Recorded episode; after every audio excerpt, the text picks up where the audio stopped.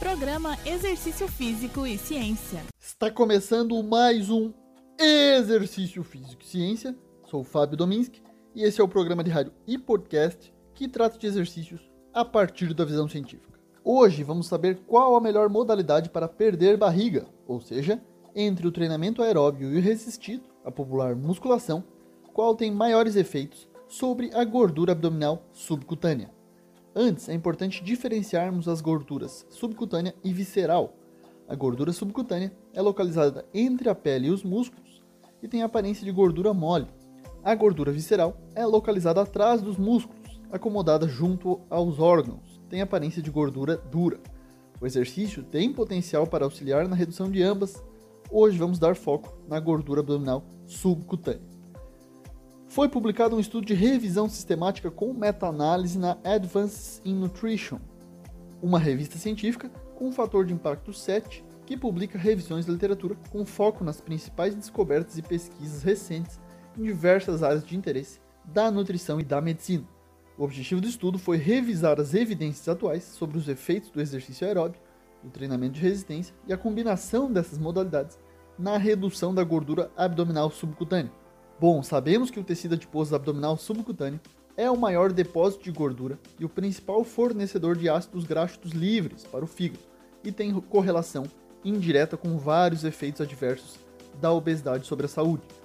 Embora o exercício seja um dos componentes mais importantes do controle da obesidade, seus efeitos na gordura abdominal subcutânea ainda não são claros. Por isso, autores do Irã, da China e do Reino Unido foram revisar a literatura sistematicamente para buscar essa resposta com um poder maior de evidência. Os autores incluíram somente ensaios clínicos randomizados, ou seja, estudos experimentais que têm o objetivo de avaliar a eficácia da intervenção, que nesse caso foi o exercício, aeróbio ou de força. O termo randomizado diz respeito ao fato de que os grupos utilizados nos experimentos dos estudos selecionados tiveram seus integrantes escolhidos de forma aleatória. Bom, vamos aos resultados. Foram incluídos 43 ensaios clínicos envolvendo mais de 3.500 indivíduos, a maioria mulheres. A partir da meta-análise, pôde-se analisar e comparar os tamanhos dos efeitos de cada intervenção. Foi observado que o treino aeróbio reduziu a gordura abdominal subcutânea quando comparado ao grupo controle. O mesmo aconteceu com o treinamento de musculação. Apesar de ter apresentado viés de publicação, o treino combinado também reduziu a gordura abdominal subcutânea. O mais importante é que não existe diferença entre treinamento aeróbio versus musculação na redução da gordura abdominal subcutânea. O treino aeróbio foi mais eficiente que o treino combinado para reduzir a gordura abdominal. Os resultados demonstram o que já sabemos. Tanto o treinamento aeróbio quanto de musculação, quanto os dois combinados, são intervenções eficazes na redução da gordura abdominal abaixo da pele, em comparação com nenhuma intervenção que foi o grupo controle. Entretanto, quando foi comparado o treinamento aeróbio e a musculação para saber qual possui maior efeito, não foi encontrada diferença.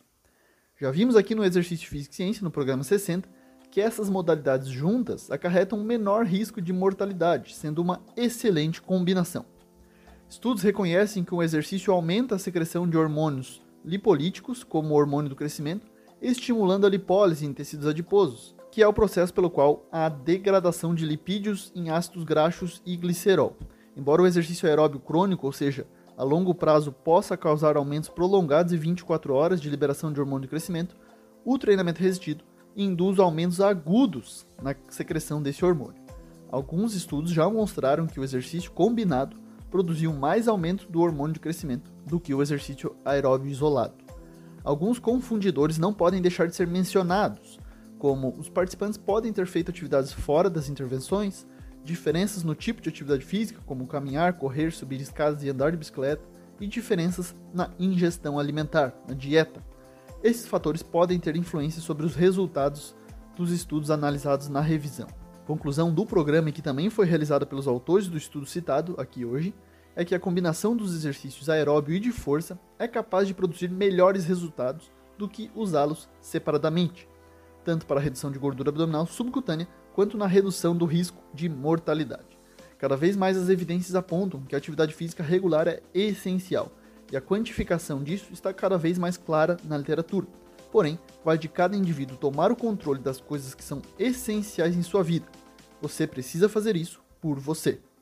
Este foi mais um Exercício Físico e Ciência. Lembrando que todos os nossos programas estão no Spotify, no Google Podcasts, no Deezer e no Apple Podcasts.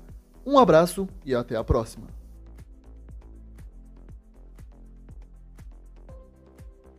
Você ouviu Exercício Físico e Ciência com o professor Fábio Dominski, na Rádio Desk FM 91.9.